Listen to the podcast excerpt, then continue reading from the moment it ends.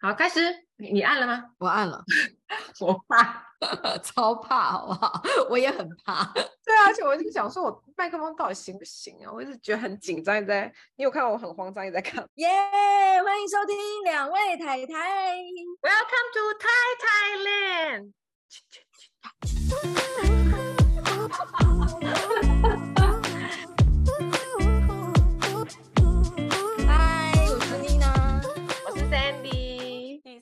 八集纾压方法，你知道我们现在三明治 上有父母，下有小孩，我觉得我们这个世代是压力最大的时候吧。但你不觉得这个话题就是每一个人都在说？对啊，因为我觉得每一个人一定在生活中有大大小小不一样的压力。或许你看到这个人觉得哦，天啊，人生也过得太爽了吧？那其实他自己有他自己压力，可是我们就看不到。有啊，真的会有哎、欸，只是而且有的人可能是呃排遣的很快，有的人可能是排遣的比较慢，然后有的人他可能可以累积的比较多，有的人他可能承受的就没有办法这么多。就是每一个人他可以去承载的。或者是他可以去释放的程度都不一样，而且有些人会告诉你，有些人不会说没有啊，没什么啊，都很轻轻松松啊。之前我看过这个 DM 哎、欸，就是呃医医院都会有很多的卫教 DM 嘛，然后他之前就会有就是呃，因为我之前就有被呃咨商过，还是、哦、但是是因为他呃我那时候要引产的时候，旁边就有一个心理师，嗯对，然后他就会有一些既定的问题必须要问你，因为。他会担心，就是这件事情对于妈妈的心理会有重创，然后所以他就会问你说：“你最近心情好吗？你有大笑的次数？嗯、然后你上一餐吃饭是什么时候？嗯、你容易觉得肚子饿吗？然后等等之类，就是身心灵的一个状态。嗯、然后他最后就给了我一张 DM，、嗯、然后那个 DM 上面就是他写说：呃，很容易有隐藏性忧郁症还是什么的，是最常说。嗯”我没有事啊，我很好啊，嗯、而且那个就是，嗯、呃，因为哎，你你是没有住月中对不对？没有，有住月啊，就是在月中的时候，他们都会有一个，因为很多人会有产后忧郁啊，然后你就会有一个。就是一张表，然后就是让你填说，哦，比如说你最近呃最后一次哭是什么时候？你很常哭吗？或者是说我就是印象中有个问题，他就写说你最近有想要伤害你自己吗？伤害你自己或小孩吗？然后所以我那时候觉得其实就是有一种吓了一跳的感觉，就是哦，原来就是产后忧郁会严重到就是要伤害自己跟小孩，然后事实上确实也发生在。她其实是我的朋友的朋友，然后她是一个家里很优渥的一个女生，但她就是有严重的产后忧郁。对啊，所以我就是深切的感觉到，就是压力啊、忧郁啊这种事情，就是不是开玩笑的。我算是一个调节度比较快的人，但这就是我可能天生的个性这样子。嗯，可是因为有一段时间，我也是一直在陪伴我一个朋友，嗯，然后。那个朋友她是怀孕忧郁，就是她还没生出来。Oh. 那她那时候给自己很大的压力，是因为她那个孩子就是在后期比很好像有早产的迹象，所以她就是呃几乎等于后期三个月都是随时卧床安胎。嗯、对对对，嗯、然后是像许多人那时候一样这样子吗？对对对，然后她就是住在医院嘛，可是她其实家里有大宝。嗯然后，所以他就是每次在跟大宝视讯的时候，他都会哭，哦、就是因为他等于大宝就是没有办法跟着妈妈一起这样。嗯，然后可是他因为他说他其实平常都是一个很健康的一个女生，然后她说她那时候因为产生呃后期忧郁，最主要的来源是因为。打那些安胎针其实都是荷尔蒙，然后所以荷尔蒙会有很巨幅的变动的时候，会让他有时候有一点控制不了他的情绪，嗯，会来得更快，然后或或是更强烈，对对对，压力又很大，然后药药性又很强，哦，好可怜哦，对，然后他当下就觉得他没有想过他为什么会做出这个行径，嗯嗯嗯，对，可是他当下。竟然做出来了，就是在那个当下他是不自觉的。然后我那段时间就是有陪伴他，有一天他就说：“那我陪你去搭电梯。”就是我从他的病房要离开的时候，嗯，然后他说：“我陪你去搭电梯。”然后我就说：“好。”然后他就推着他的药剂嘛，因为通常都是点滴这样子，嗯，他就推着他的药剂，他只是顺手伸手帮我按那个电梯的那个瞬间，因为他很瘦，然后他的那个呃那什么病服的袖口就被。我看到这样，嗯，然后整只手全部都是黑青，没有一个地方是完整，因为他对他，因为他三个月都在掉，所以他只能这个血管不行了，换下一个血管，下一个血管不行的话，他已经掉到最后是掉在脚上了。嗯，好可怜啊。对啊，然后我当下就觉得，天啊，妈妈们真的是承受了很多 我们没有办法想象的事情哎。然后那个那个瞬间那个状态是，有时候你连家人都不太能够理解，你自己也。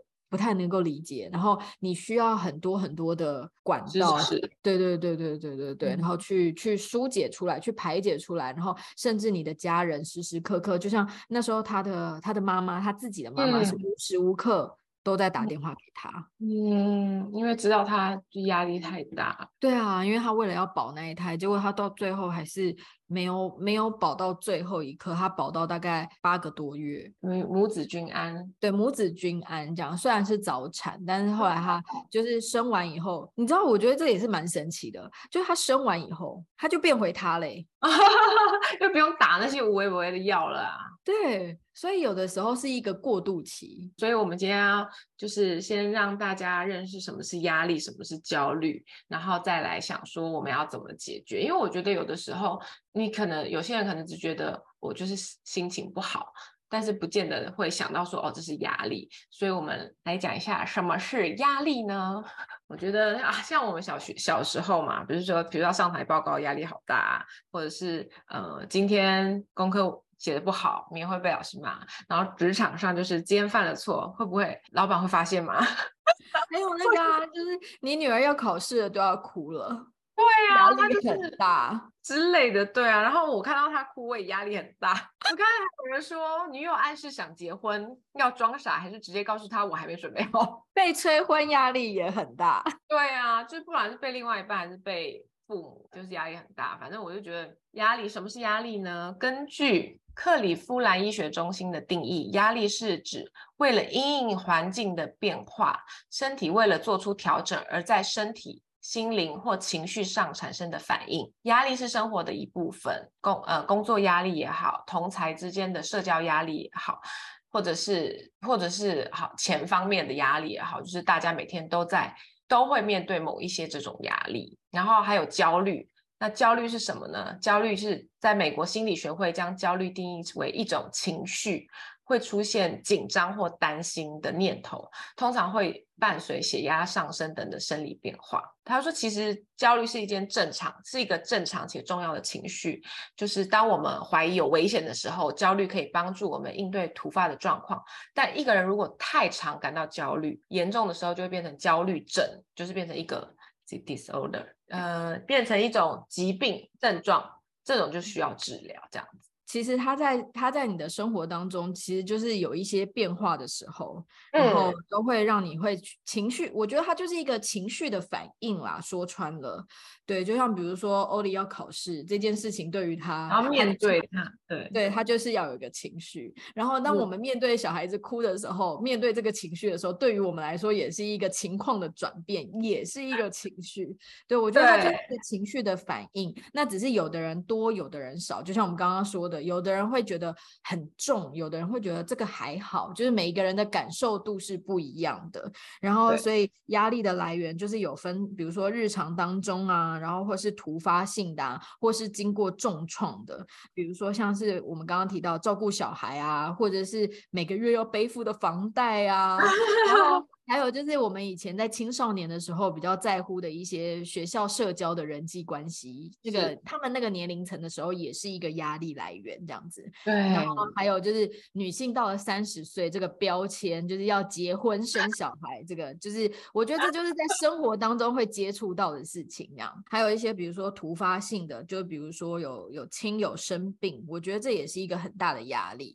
对，就是比如说像你你之前提到，就是你在坐月子的时候，爸爸的。生病嘛，对对，然后或者是像像我之前那个引产的部分啊，对于我来说，就是在那个阶段，对于我们造成一个比较大的一个事件，然后对于当时的我们都会造成一些压力。然后还有他有提到一些创伤性的压力，比如说有经过严重的事故，像因为我在大学的时候，嗯、我同学骑欧多拜载我，然后我们曾经出过车祸。嗯，所以我现在只要在待转区，我都会非常紧张，觉得这就是一个压力，嗯、就是因为我受过那个创伤，因为我是直接被后面的车撞到，嗯、然后我是整个飞到天空掉到地上，哎呦，好可怕、哦！还好你没事。对，虽然我没事，然后可是这件事情在我心里面就有个阴影，这样子，嗯、所以现在 Jerry 只要骑欧多拜在待转的时候。我就会特 别紧张，或是当然，如果有些人更严重，他可能经过一些经历过一些不好的事情，比如说他可能曾经遇过坏人。然后什么包包被抢，嗯、或者是甚至更大，比如说像我们之前就是我们这一辈的人都有经历过九二一，然后所以我们可能都通常普遍比较害怕地震，或是像现在土耳其的灾民，他们一定会有心理上的创伤这样子。对，所以就是在这些我们简单把压力区分成这三大类，就日常生活当中或是突发性的，或是一些创伤性的，那就会带带给你不同深浅的。一些心理影响，压力又分急性跟慢性嘛。你可能就是明天要处理这件事情，或者这件事情是一个，比如说家人生病是一个长期的慢性的，急性压力会对你的造成就是短期的影响，比如说紧张性的头痛啊、胃不适。就像我说，最近欧里欧里在学校就是有一些不开心的状况，然后因为我也很紧张，我也压力很大，然后我胃本来就又很弱，所以我我这两礼拜都是都在胃痛，不管是。胀气啊，或者是拉肚子，或者是就是胃发炎什么，就是我就很容易这样，然后就是压力也会让我造成我 这样。我可以理解，因为我那时候在重考的时候，重考班的那个压力，也就是我那个阶段性的日常，嗯、你知道我就是直接大肠急躁症啊。嗯，对对对，你上次有说。对啊，就这真的是没有办法，这就是因为外部的这些压力去造成我们心理影响生理。对，没错，对。然后如果是。更长期的反复性出现，比如说，呃，经济状况长期不佳，或者是家庭里面的，比如说夫妻感情的问题啊，或者是童年的创伤的话，这种就很容易造成就是慢性的压力。慢性压力就会让你的身体很难恢复压力荷尔蒙的平衡，那就会更造成心血管疾病、呼吸道疾病、睡睡眠的问题嘛，失眠、免疫力的疾病，或者是甚至就像就像现在压力很大，所以。真的很多人都小孩生不出来，嗯、就像我们附近有很多人小孩生不出来，就是就是很就是很大原因是因为这就是压力的关系，嗯、对。因为因为我有认识一个长辈，然后他就是一个他算是公司的老板，嗯，然后因为他长期就是要，因为我觉得呃老板都有一定的企业责任，就是因为他不只是一个公公司要赚钱，他他的赚钱的目的他可能是要养活这群员工，是。对，然后或者是他们现在要随着呃社会环境，然后或者是法令条款的一些变迁，那他们也要适时的去做出调整。比如说，他的工厂就必须必须要越来越环保，然后或者是他的产品要能够通过欧盟的认证等等之类的。然后，所以他长期就是给自己很大的责任感，然后这就是他的慢性压力，因为他已经当老板，就是他。几乎就是出出社会创业之后，他就是老板，那他就有一个很大的慢性压力，就是他的免疫系统是一直失衡的，对，他必须长期都要靠药物才能够入眠。嗯，对，那但是可是你看他白天的状态，你你是不会去感受到他原来身心是一直承受的这些，可是他觉得说，嗯、呃，他在一个乡下地方，然后他可以有这么好的这么好的成就，这些发展，那他更应该要回馈给乡民，嗯、所以他又承载了更多更多对于自己的期待，然后对于。我后来才得知，他原来我因为我一直都觉得说，哇，企业家应该就是很风光，然后很体面，然后你你你可能出入有名车，你可能有豪宅这样子。然后后来就是跟他越来越理解了之后，就发现啊，原来他有这么多这么多免疫系统失调的问题。嗯、然后对，然后他没有办法好好的入眠，他甚至要一觉到天亮，对于他来说就是一件超级奢侈的事情。我觉得他们那个年代的那个时候，大家都是。为了糊口，所以根本不会有人想到说，哦，我需要舒压。大家会觉得说，你就是，你就忍一忍就过啦，你忍一忍就过啦。可是我觉得我们至少这个时代，就大家会注意到这件事情，注意到压力对我们的身体造成的伤害，然后又会提醒大家说，哦，记得要舒压，记得要舒压，记得要讲出来，这样子。对，嗯、好。所以呢，我们的国健署有一个压力测试啊，来计算你的压力指数，然后它总共呢有。十二个问题，答案都是是跟否，OK？所以你现在开始来计算一下，你有几个是，你只要数你有几个是就好了。OK，好，您最近是否经常感到紧张，觉得工作总是做不完？哦，我最近几天是真的有 一个是哦。OK，OK。Okay? Okay. 第二个，您最近是否老是睡不好，经常失眠或品质不佳？我不能经常，我就那一晚而已。因为其实我睡眠一直都很好。OK，好，那你就是否。最近是否经常有情绪低落、焦虑或烦躁的状况？啊、哦，否。好，我觉得最最近我有，我一，我们各一了。对，您最近是否忘东忘西，变得很健忘？哦，一直都是。对，一直都是这算吗？如果是常态，应该不算吧？哦，常态就不是因为最近导致的，就不是最近。是天生头脑有问题。OK，第五个问题，您最近是否经常觉得胃口不好或胃口特别好？我我还我还好，我也没有，我也没有。OK，六，您最近六个月内是否生病不止一次？没有。第七，您最近是否经常觉得很累，假日都在睡觉？也没有，也没有。八。您是否觉最近觉得常常头痛或腰酸背痛？不是一直都常常这样吗？我最近还偏头痛一下啊，然后腰酸背痛啊，那可能是长期压力。好，你二，OK，那胃痛算吗？然后第九，您最近是否经常意见和别人不同？这个好难定义哦，我跟 Jerry 很常意见不同，那你自己决定，应该算是否吧？但是我们一直以来就这样，嗯。您 最近是否注意力经常难以集中？也 算是常态了吧？你会吗？注意力难以集中？嗯，小孩睡着以后不会。对对，那个就是被影响，那个不是好，那个、不是否。十一，您最近是否经常觉得未来充满不确定感、恐惧感？十二，有人说您最近气色不太好吗？贫血算吗？我早上睡醒的时候有很容易那个嘴唇发白。好，没关系，那就是否好了。所以十二题里面你有只有两个是压力指数的解答。好，我们现在问听众，如果你的回答是有有三个是的话，您的压力指数还在能负荷的范围。但是如果内是不是你有到三个的话？哦，OK，所以没有的话就是没有压力，脑袋空。不是，因为我是二啊，所以我想说是不是三个以内啊？所以我就说，如果是三个以内的话，就表示没有压力，脑袋空空。别在想，OK。因为你有，如果你有四到五个是的话，就表示你的压力有点开始困扰你了。虽然你还是可以勉强应付，但是必须要认真学习压力管理，然后就是至少跟别人聊聊这样子。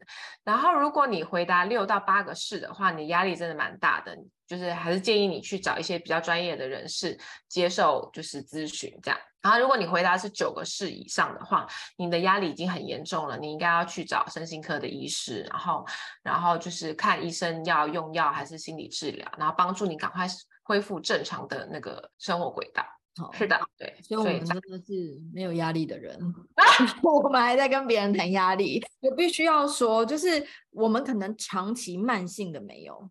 可是短期的，就是突发的这些，我们其实或多或少都经历过。嗯、就像我们之前有分享嘛，Sandy 也曾经生病过啊，然后住院手术嘛。那我也是曾经引产，嗯、这些其实就是就在我们刚刚那三大项的其中之一这样子。嗯、对，所以其实，在那个过渡期的经历，我们是有过的，只是我们没有这些长期慢性或是更严重，没有让它恶化的意思。对，通我们的比较倾向就是积极赶快解决这样子。对。对对，因为其实我在呃生完大宝，后来有一年我是几乎有进进出出医院，将近长达半年的时间。嗯，然后是因为那时候我婆婆意外发现我突然变得很瘦，然后她就觉得说，哎，我媳妇怎么已经瘦到不成人形的感觉？然后一顿饭下来，她好像只吃一口，那她就很担心我是不是肠胃出了问题，嗯、然后就很积极的要我去做肠镜啊、胃镜啊各项检查。那检查后来。都没事，然后可是医生还是不放心，因为我体重大概在呃不到一不到半年的时间，大概就少了六公斤。医生也觉得说，哎，那那个我们还是要去彻底了了解一下原因这样子。嗯、然后直到后来，我还甚至到了台大去跟台大一个很有名的教授做研究，研究我为什么会变瘦。嗯、我还记录了他的论文的实验的那个里面，嗯、其中一员。这样子。嗯，后来就有发现，就是我的生活步调，就是后来那个教授他就直接，因为他也是医生嘛，那他他就告诉我说，因为我的生活步调太紧凑了，我被小孩子填的太满了，这样。他那他那时候就是非常语重心长的跟我聊了一段时间，他就跟我讲说，哦，那那个就是你现在必须要砍掉一半你原本生活当中在做的事情，至少要一半。然后呢，因为你的大脑会知道我现在在忙。所以就又会忘记吃东西，嗯，所以你必须要让你的大脑清空，记得吃东西，嗯，就是先回归到这个正常的一个运作。因为因为妈妈很多时候就这样，就是东西来了，你开始喂小孩吃，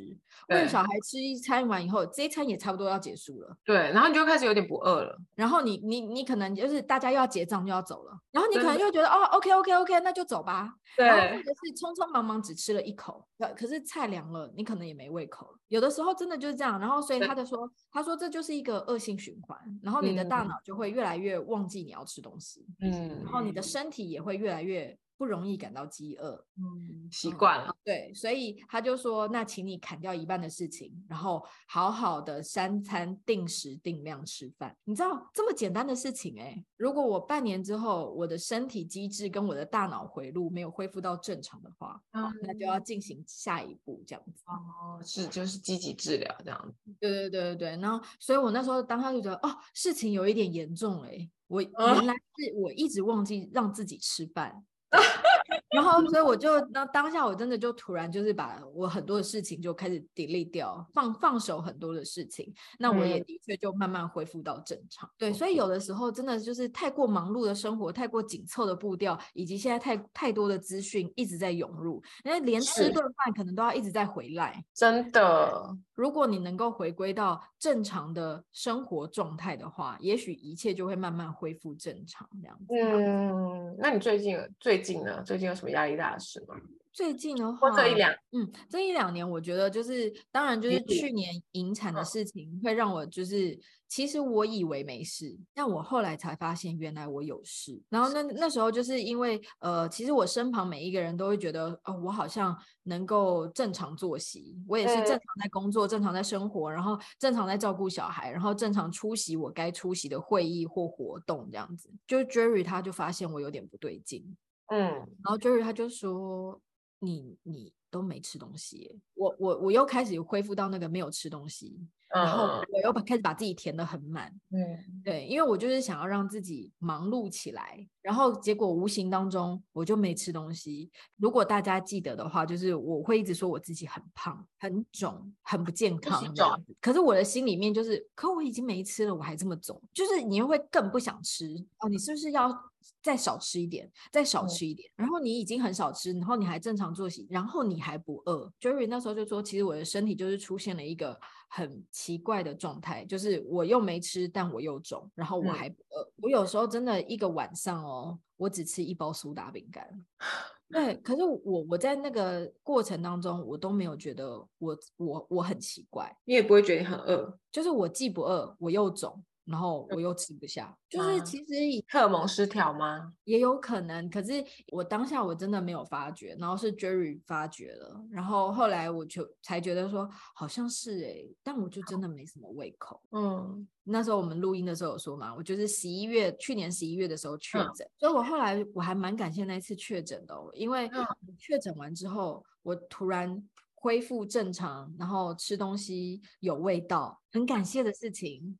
然后我的确就从确诊之后，我的饮食跟作息，还有我的身体，就像大家现在看到我的脸没有那么肿，反而你吃的很健康了以后，我不肿了。然后我就突然觉得说，其实这一切都是一个恶性循环跟良性循环。所以那次确诊，我后来很感谢的原因，是因为那那那个过程真的吃不下任何东西，然后到我想吃东西的时候，竟然失去味觉。对，好其实有一天早上突然就失去味觉，所以我觉得一切都被老天爷安排的好好的，因为不是每一个人确诊都会吃不下嘛，也不是每一个人确诊都会失去味觉嘛。结果我刚好又经历了吃不下，然后又经历了失去味觉，所以我恢复健康以后，我突然觉得好能够好好吃东西，很感谢。终于吃那个米粉汤，就是加胡椒有味道了。对对对对对，然后我就开始。恢复一个很正常人的生活状态，就是我也会肚子饿了，嗯、然后我也吃得了东西了，然后我就是作息一切又好像恢复正常。嗯、可是实际上，从我引产到确诊，我也整整经历了半年多，对啊，快十个月，辛苦了，辛苦了。对，一切一定会越来越好。那我，我只是觉得，有的时候人在当下可能不自不自知，就是你你在承受这个冲击的时候，你以为你好好的，可是实际上。你的身心其实都受伤了，对。可是因为你身旁你有你的家人，你有朋友，然后他们会可能会发现你一些不对劲，然后或者就像你一样，你会陪着我去做一些我们曾经我们根本没有做过的事情，慢慢慢慢就会离开那段时间。原来你回头看的时候，你才知道，原来你在疗伤啊。希望每个人都有都有这样子一个另外伴侣或者是朋友能够陪伴你。如果没有的话，你可以私信我们，我可以线上给你，你知道吗？我在听我们的节目啊，因为非常多的听众说听我们的笑声很疗愈，正吵，很有渲染力，就是听了以后心情就会很好。我觉得有的时候就是压力，就是像你那个，就是要慢慢慢慢慢慢。然后我觉得我这两年最担心的，其实我就是小孩，我刚好也是去年，然后反正查理就有一次热痙攣。我、哦、因为热痉挛这这个词，就是常常会在 YouTube 或者你知道，大家不是都会 follow 那个黄松宁医师嘛，你就会一直听到，但是你从来不知道发生的当下是这么的可怕。对，就是你你觉得你已经要失去他了，你知道吗？就是就是这么可怕。我觉得你如果没有亲眼看过自己的小孩那样子的时候，你你根本不会想象会是这么夸张的事情。他就整个眼睛上吊，你怎么叫他，他都没反应。嗯，他就是有一点像一个坏掉的娃娃。你怎么摇？你一开始你会觉得他好像就是有点在咬牙，但是他的身体不是僵硬的。然后你摇他，他也没反应；然后你叫他也没反应；然后你他也不会跟你有眼神交集，他就这样子看穿你，感觉好像你不在一样，很可怕，很可怕，很可怕，很可怕，真的太可怕。然后他就整个人就是像。我觉得像中邪一样，你知道吗？就是在我们心里面的中邪一样。就是送医的路上，我就把他叫起来，就是因为那个医护人员叫我们说不可以让他睡着，然后我就把他摇摇起来，然后就一直叫他，一直叫他，一直叫，完全没反应。看到他喜欢的车子，他要跑车，他也完全没反应，一点就是眼神一点光彩都没有，但是眼睛可以睁开，但是就是不会对焦。然后他的吐就是那种流出来，他也不是那种反射性的吐，你就是会觉得说你就要失去他了，你就要失去他了，你就要失去你的宝。贝了，就是就是这么可怕，所以我觉得那那个就是有点把我吓到了。就是自从我爸生病之后的，就是这次就是这么严重的惊吓。我是坐在毛的车上，毛就是那天刚好在，我觉得还好他那天在，然后他开车，我坐副驾。对对对，然后他就说他，总之他就说他在车上很像萧伯，因为他就是把窗户摇下来，然后一直对着路上的车喊说借过借过借过，就是他自己在车上开路这样子，然后一直对所有的车子咆哮，然后要 车借过，让他那时候完全什么都顾不得，他就只想要用最快的速度。冲到医院，我真的觉得，真的真的吓到。我觉得每一个经历过孩子热痉挛的妈妈一定懂这个心情，因为因为我后来发现这件事情之后，呃，就是比如说我妈妈在跟别人讲到这件事的时候，她才发现其实身边就是有我们认识的人，其实他他们小时候也是有热痉挛，每个人都妈妈都说。不管发生再多次，你看到的时候还是会吓死，而且就是一定会送急诊，因为你不知道这一次是不是跟以前一样。我觉得好可怕，而且因为那个时候医生跟我讲说，在一年之内尽量不要让他复发，就是比较容易之后会，就是因为六岁之前就会就会变得很容易会因为发烧那样子，所以我 那个我两个人都碰到碰到恰里的时候都会很紧张，就是他如果稍微热一点的时候会很紧张，赶快量他体温，他只要超过三十七度五，就会喂他吃退烧药。不准让他烧起来，不用三十八、三十七度五 我就吃了。那很容易，只要黄体期就很容易，只要比较飙高温。对啊，反正我就是，我觉得，我觉得这个就是有吓到我，觉得它就是，就是变成我后来都有点创伤。对啊，就像我刚刚说的一样啊，就是你现在只要 Charlie 稍微温温热一点，跑两圈我都要吓死，你给我坐下来。我觉得真的会，就是我觉得妈妈的担心没有办法叫她不担心，没有办法理性哎，怎么办？所以在这些就是我们刚刚提到的，大概就是比较属于就是突发性的、破坏性的造成的压力，或者是创伤性的压力这样子。嗯、然后以及就是我觉得妈妈跟太太们日常当中最常遇到的压力，我觉得比如说像我们刚刚有提到照顾小孩嘛，就是 Sandy，哎、嗯，那你我觉得你是综合压力耶，照顾小孩，但是又有创伤。还有突发，你都有嘞。然后像比如说，我觉得其实，在台北的呃这种我们这个阶段的家庭，一定都有很多的经济压力。对啊，而且有些人还有那个啊，公婆的压力啊。对，因为比如说像小孩子的教育问题，然后我们之前上一集前两集才聊到，我们要小孩多才多艺的话，嗯、我们可能就要去负担他学才艺的那个经济，所以在经济各方面的考量也会是一个压力。台北市的话，就是你买房子有房贷的压力，但是你租屋也有租屋的压力。比如说，就是每一个人现在在工作职场上，你你的升迁，你的你的收入够不够？就像很多人不生小孩，就是因为经济压力啊。对对啊，可是说真的，真的压力很大哎，因为我觉得，比如说你如果只有一个小孩，你我觉得牙一咬，你如果送他去一个比较好一点的学校，私立学校，你就觉得啊就算了。可是两个你两个你要怎么就是变出那个 double 的钱呐、啊？真的是。就会觉得哦，真的压力很大哎。因为我之前没有太多的感触，但是有一次我们在出游的时候，有一个妈妈她就私讯我。那因为我们就是很常是家庭出游，所以都会带小孩。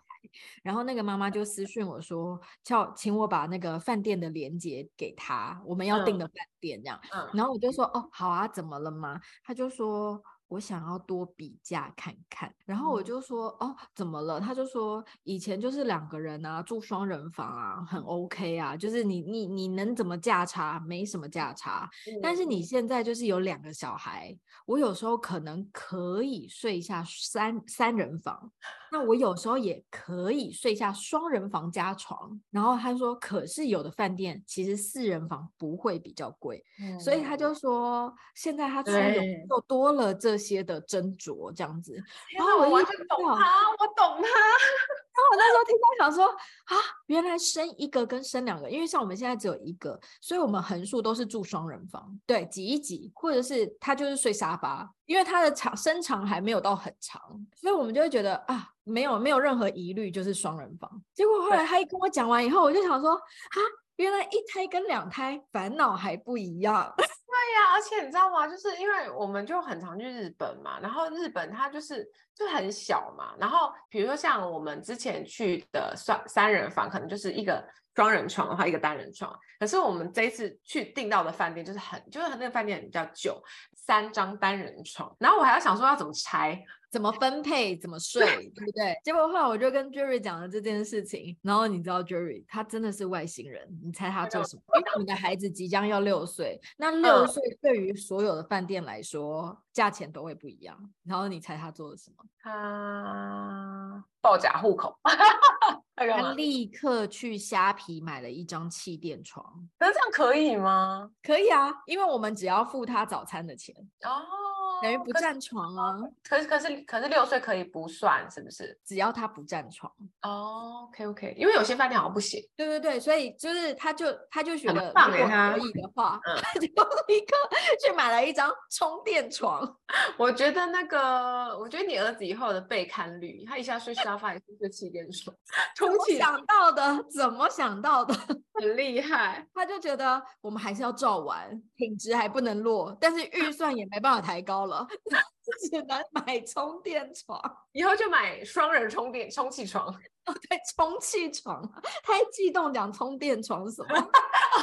我刚才没发现，我也想说床垫床垫，我都没有想到你是充电。其实有时候生活就是这样，就是你会遇到一些突发状况，让你有一些压力。然后就像我们刚刚提到，就是你可能要出游，但是又要考量经济预算嘛。可是如果你也可以像 Jerry 一样想到有一个充气床的话，这件事情可能就不会造成你的压力。困扰你。我觉得就如果说呃呃，不要想说要找别人抒发。那如果是你自己的状况之下呢，就就有一些方法是可以，就是先舒压这样子，就是调整你自己内心这样。好，这边有几个方法让大家参考一下啊。等一下，你先不要说，我告诉大家最简单的方式就是去花钱，这叫做 retail treatment。花钱消灾，此话不假，任何灾皆可消。它可以消到大概信用卡账单来那一刻。那那还有另一招，刷先生的卡，因为你看不到账单，所以压力永远不会在于你。好，那我们呢？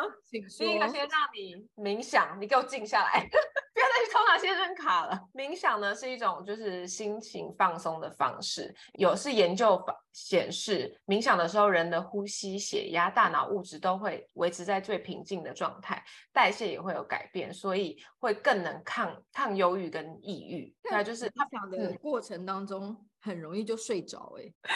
所以你要听一些冥想的音乐跟冥想引导啊，就更容易睡着，再放松就睡着。哦，对不起，对不起，我好胡闹，果然是两个事的人，脑袋空空。好，下一个规律运动，你现在给我运动哦。哎、欸，我有啦，你忘了吗？你有规律吗？有啊，一个礼拜至少三次，很规律了。哎呀，还规律还不错哎，不错。而且你知道我现在的身体年龄哦？哎，我刚刚只有动作，听众不知道我在做什么。哦，对对对，我现在有在规律的运动，非常很好的开始，就是我在打 Switch 的一个呃呃拳击的那个运动，这样子。哦。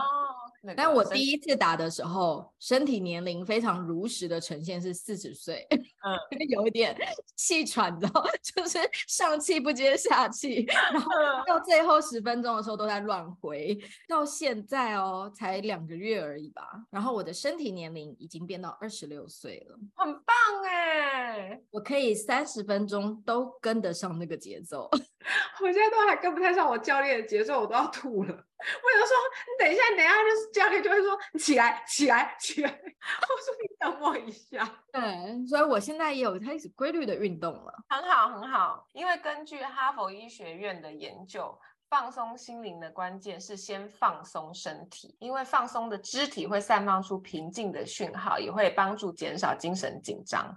规律的运动是最有效的放松方式，大脑还会释放脑内啡，让人家觉得快乐，新陈代谢也会比较好，然后就会比较好排解压力。可是前面那一段我不认同啊，什么规律的运动，什么放松身体就会放松，没有，你知道运动完我的二头肌都用抽的，每一次直至今日都一直在抽，它没有办法肌肉。放松，哎，我跟你说，有个东西很好用，你用那个，你去买那个，就是在那个虾皮上有非常便宜，就一颗几十块，就是那种按摩球，很小，就大概像网球形状，然后你就放，哦，对，你就躺在地上按啊，很舒服，哎，你知道 Switch 的好处跟坏处就是它让你运动，但它没有前面的热身跟后面的收操。只 有那三十分钟让你运动，应该搜寻叫按摩球吧，反正它就是长得很像那个网球的大小，然后你就是可以放在瑜伽垫上，然后就是你就躺在你的背上，然后动一动就有按摩的效果，很好用。好，那第三个方式呢，就是洗热水澡。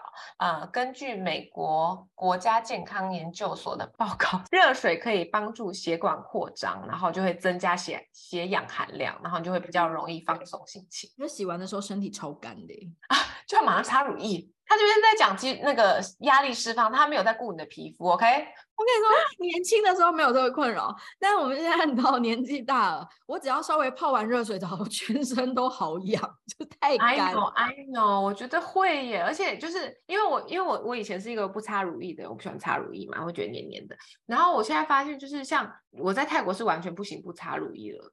我觉得今年真的是年纪大，但是回台湾如果如果湿一点的时候还是可以，但是泰国是完全没办法。我在今年以前是不擦的，所以我不喜欢擦乳，好麻烦。因为我就觉得油油黏黏的嘛，然后做事很麻烦这样子。对。但是在今年以后，我开始发现，原来我从热水澡出来会这么干的。我没有办法想象到，我觉得我的皮肤被抽干的感觉。那你可以那个吗？就是低婴儿油在。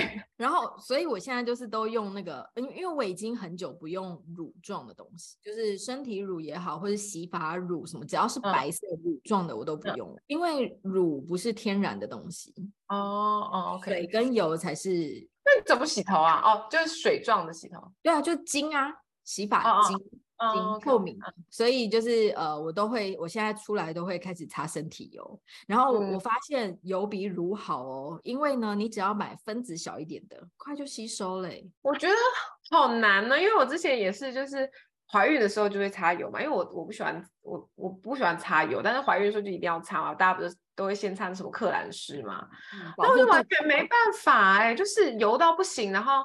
然后就是，如果再擦乳液上去的话，就是会起屑。然后后来就改成擦那个什么百洛仪，对、嗯，我觉得那个就可以。可是就是它，我还是要花很多时间等它吸收，要不然它就是会弄得我整个都黏黏油油的啊。现在已经很厉害了。现在比如说像 Chanel 它或者是欧舒丹，他们的油都是用喷的。嗯，然后就会比较好吸收吗？喷出来是雾状散散的，就是它不会有一坨的感觉。嗯，所以你在推的时候就会，你知道，很好用。OK OK，好，我现在是不是知道了？第四个，如果你们有宠物的话，可以花时间跟宠物相处。他说，研究发现，人们在跟宠物相处的时候，人体会散发一种化学激素，然后这种激素能够降低血压跟舒缓紧张的情绪。那养小孩可以吗？养小孩跟养宠物会会血压高。压力爆表哦，养宠物哦，但我现在真的没有余裕哎，我也没有，可是我会比如说喂一喂那个隔壁邻居的猫，因为它有时候会跳过来。嗯，那因为我相信哎，因为因为我婆婆就是。前几年开始养一只狗，对，因为他以前也是不太养宠物这样子，然后可是他就是因为他退休了嘛，嗯，然后他前几年就是开始养一只狗以后，哎，我发现他的生活的重心啊或什么都会有一些转换，因为他可能会开始比较要要照顾狗啊，然后会重心在狗啊这样子。OK，好，那第五点是深呼吸，我觉得深呼吸就是。嗯，可能大家会觉得说怎么可能？可是如果当你就是压力大，或是比如说我，比如说我，我如果非常非常的想要发火，就是对小孩的时候，我就是会先跑去厕所深呼吸，或者厨房深呼吸，因为我觉得深呼吸真的是有助于调节你的，而且会比较冷静，就不会觉得说一团火要烧上来。美国的研究，他说深呼吸是压力的最大克星，因为当我们焦虑或压力大的时候，呼吸会变得短暂而且急促，血液中的含氧量会变比较低，情绪会更紧张。但是如果你去深呼吸的话，就会帮助你的血氧到你的大脑，然后你就是刺激副交感神经，它能减缓心率、放松压力的那种窒息感。所以你看。是研究报道，深呼吸 可以可以帮助我们调节你的压力，这件事情是可以证实的。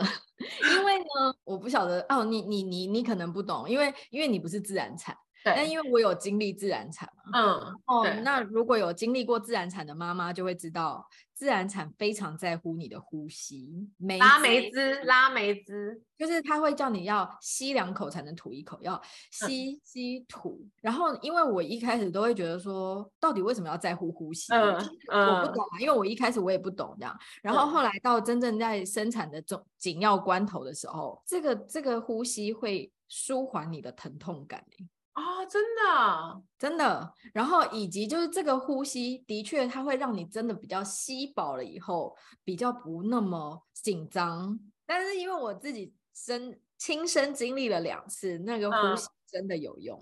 嗯、哦，OK，好，大家听妮娜的，不是我讲的，我你知道我本身有自然产啊。好，第六个是闭上眼睛，想象你最喜欢的旅游地点。心理学家建议每个人每天至少花费十五分钟来做一下白日梦，想象自己就是沉浸在。风光明媚的地方啊，或者是阳光灿烂的海岸啊，或者是充满芬多精的森林之中，然后它可以提升你的注意力，然后可以让你暂时忘却，比如说工作上或生活上的压力跟烦恼这样。嗯，还是有点像吸引力法则。就像毛他们，因为他们是技师嘛，然后他们每年都会要健康检查两次。左右这样子，就是你要你，因为机师他一定要身心身心灵都很健康才行。然后他说，有的时候，比如说就急着要去健康检查，然后然后可能就是，比如说走比较快啊，或者是跑上楼梯啊，然后要去量血压的时候，然后那个医生就会说，你先去旁边，想一下安静的地方，你要想象安静的地方，你的血压就会降下来。哦。对，如果因为有些人去要去量血压的时候，就会想说，哦，会不会很高，会不会很高，就越来越紧张。很紧张，嗯，对对对。然后，但是像他们其实，每个人都知道，就是你就是去想象，你就是在那个比如说那个那叫什么瀑布或者有彩虹的地方这样子，然后慢慢下来。草原。对对对对对，然后血压就会降下来，这样大概是。哦，教给大家，机师冷知识哎，机师冷知识。好，第七个是你除了幻想之外，实际上的。去旅游、去度假也是释放压力的好方法。哦，这里我觉得有点像是，比如说你工作告一段落啊，你阶段性的任务完成啊，然后你就是会有点像奖励自己呀、啊，然后就是就想奖励自己，要告诉自己自己很棒啊，然后就是才有力气，就是往下一个阶段迈进。就像我，像我们奖励小孩是，比如说他很棒啊，他做得很好，他很努力这样子，然后他就会觉得哦很心安，那表示说我这样做是有人看到的。但是带小孩出国是奖励吗？我刚刚就一直很想要告诉你这件事情，就是当了妈妈以后 带小孩出国，你确定真的可以放松吗？你会有美好的回忆啊，因为你知道吗？上次我们就带查理去去那个滑雪，就是滑雪玩雪，然后、嗯、然后他是就是当然爸妈很累很累啊，因为小孩子。小孩子玩雪，然后就是你知道，你又要怕他感冒，又要怕他怎么样，然后就是马上要回来，要赶快赶快弄热水给他，然后他们又马上饿了，又要马上吃东西什么。其实爸妈都是很赶，压力很大。可是他回来的时候就一直说，一直说，一直不断的提起那个旅程，一直说有多好玩。爸爸说要把我丢到那个有狗狗尿尿的那个雪里面呢，那个雪是黄色的，怎样怎样怎样。他讲的好开心，你就会觉得好开心哦，你就觉得一切都值得。那也要回来才值得啊，在当下一点都不放松，好不好？我觉得你现在去深呼吸，想象想法想法都很愁愁愁。想象一下有瀑布的地方，上面有彩虹。那如果你不去旅游的话，你就打开听音乐。研究发现也是打开我们的 podcast 啊，对，打开我们的 podcast 听别人笑。嗯，你知道听别人笑的时候，你也会想笑啊。你知道人家不是说什么 fake it until you make it 啊？你就是假笑假笑，你就是有一天你就会真笑了。研究发现，人在紧张的情况下听音乐可以让神经系统更容易恢复，不管是古典乐或是你自己喜欢的流行乐，反正就是找到你自己喜欢的、陶醉的，就是你会比较，我觉得就会比较好。我觉得其实也不一定，就像比如说，我就说最最近 Olivia 她不是就是不是。很开心嘛，然后，然后，所以每天早上的时候，虽然我有我去帮他解决这件事情，但是他心里还是就是会一直还没有办法调试。然后，所以早上的时候，他就有常常就是会在坐在车上的时候就开始焦虑，或者是开始哭这样。我这两天我就开始就问他说啊，你要不要听音乐？他就说好，我就随便我就随便开一些就是我们以前的音乐，放一些我觉得好听的音乐啊，然后，然后我就觉得他就是真的有比较放松啊，就是至少他不会。转移注意力，然后让他觉得说比较轻松，然后，然后就可以好好的到学校这样。我儿子跟 Jerry 一样，非常爱听音乐哦，因为我因为我个人是不不太开音乐。对啊，因为因为我个人是开车很安静的，就是我不会一直听东西这样子。嗯，但是 Jerry 不是，Jerry 是一上车就会听音乐。对，嗯、然后那那因为我儿子从小跟他这样到处跑来跑去，那我们家也都习惯 Jerry 这个举动这样子。嗯，所以他跟我他跟 Jerry 还可以合唱哎、欸，好可爱哦。对啊，他们还会就是在车上合唱什么，的确在那个氛围底下，心情都会很轻松愉快，没有错。嗯，对啊，而且我觉得，尤其是那种喜欢听音乐的人吧，就算我这种很比较少听音乐，就是听音乐的时候，还是会觉得啊很舒服、开心。没错，真的是。对啊，而且又比较。蛮方便的嘛，就是坐在车上，要面对压力之前先听一下，结束结束 meeting 之后再听一下。然后呢，第九个是，哎，我们有做过尝试涂鸦跟绘画，嗯，有哎、欸，它就就是有一种叫做艺术治疗，它就是就是这种压力释放方式可以缓和情绪，然后当然你就会可以集中你的注意力在做这件事情。忘记那压力的部分，这样子。他说，如果不会画画也没关系，也可以去买那种着色本。我那个跟我儿子一起画他的那个玻璃涂鸦本的时候，我也觉得蛮好玩。OK，好，大家可以试试看。我因为我们我们也是觉得还不错嘛，对不对？就是花一点时间画画这样子。就是我跟妮娜一起去上个画画课。好，第十个方法是给自己一点独处的时间。因为现在智慧型手机就是你知道，给我们极大的方便，也让生活变得很自在。但是它就是有点就是制约性啊，就像比如说，人家会说你为什么不回来？你为什么不？你为什么我打电话给你为什么不回？或是那天那天我就已经写在群组什么什么什么啦，这样子就变成它好像是不但是给你方便，还给你一个像牢笼一样，你知道吗？就是一定必须要得回那些东西，但是。但是其实你如果放下手机，然后给自己一段独处的时间，画画也好啊，然后我觉得就像我们刚刚说冥想也好啊，就是跟自己相处这样子，会让你比较可以享受自己，然后认识自己，就是不要是一直在一直在想别人的事情，思考别人的事情。因为我之前有去学花艺课，嗯、呃，我大概总共学了应该有三个月吧，一季这样子。然后就有一天我刚好真的是手边有事情要处理。所以我那一堂课呢，我就会时时一直去确认我手机的讯息，因为通常来说的话，就是呃，你你上花艺课用不到手机，除非你已经上到最后，或在一开始老师在讲课，或者是你最后想要拍你的作品的时候，才会拿拿起你的手机。所以通常它都被放在桌上。可是因为我那一天真的是有事情要一直处理，反反复复回讯息的时候，老师那天就说。你今天插出来的花，你今天心情不好吗？还是你今天很忙吗？或者你你你不够从容吗？这样子，对，最后的最后我的花被调整了很多。哦，哦哦，就是它真的就会展现，对，它就会展现在你的作品上面。然后我当下也会觉得，哇，好神奇哦！哦，真的，对我也会觉得说，哎，老师竟然看得出来，哎，嗯嗯，然后老师也感透过我的。创作也感受到我我不够从容，而且我好像又急。着要走这样子，嗯，很神奇，真的，对啊，所以你看，像如果妮娜去学花艺课，这也是算是一种给自己的时间嘛，绝对超过十五分钟，占用你一整个上午，我告诉你，是的，所以呢，就是这就是我们提供给大家的方法，大家可以试试看，或者是你有什么方法，你也可以提供给我们呢、啊，但是不要告诉我们跟小孩玩哦。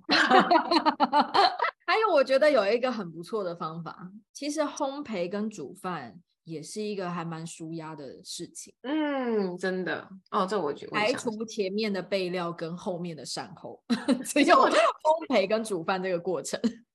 其实我觉得，就是如果你是一个人的时候备料也还好，就是我觉得也是舒压，或是你去洗菜啊、切菜也还好，就不要让小朋友在旁边一直就是妈妈妈妈妈妈，就都还好。没错，因为如果我一个人在厨房煮饭的时候，我也觉得都还好。但我儿子突然一冲进来说：“我要帮忙打蛋。”然后，然后我要清一个位置给你打蛋。然后打蛋的时候，我还要在那边看着有没有有没有弄弄出去，还弄到你身上。头好晕，好，所以今天要跟大家提供的菜单就是跟蛋有关，嗯，就是常常因为有的时候我们在去买菜的时候，传统市场都会撒币薯送你一些那个呃 Kim Pong 的东西哦，真的，哦，会送葱啊、蒜啊、姜啊这样子。然后、嗯、那有的时候你可能在海鲜摊买了蛤蟆，你可能会想要炒一道蛤蟆，可是那他、嗯、他送给你的九层塔就是一大把，嗯，隔天就可以用九层塔煎蛋。好喜欢，好喜欢热炒店的菜，对，而且简单又很香又很好吃，真的。各大平台都可以收听两位太太，不管你有没有习惯收听，都请先订阅跟关注我们的 Podcast，也请大家留踊跃留言发问，不然我们会很孤单哦。如果你喜欢这集，也请给我们五星好评，并跟好朋友们分享，让我们被更多的人听到哦。太太们，感谢你。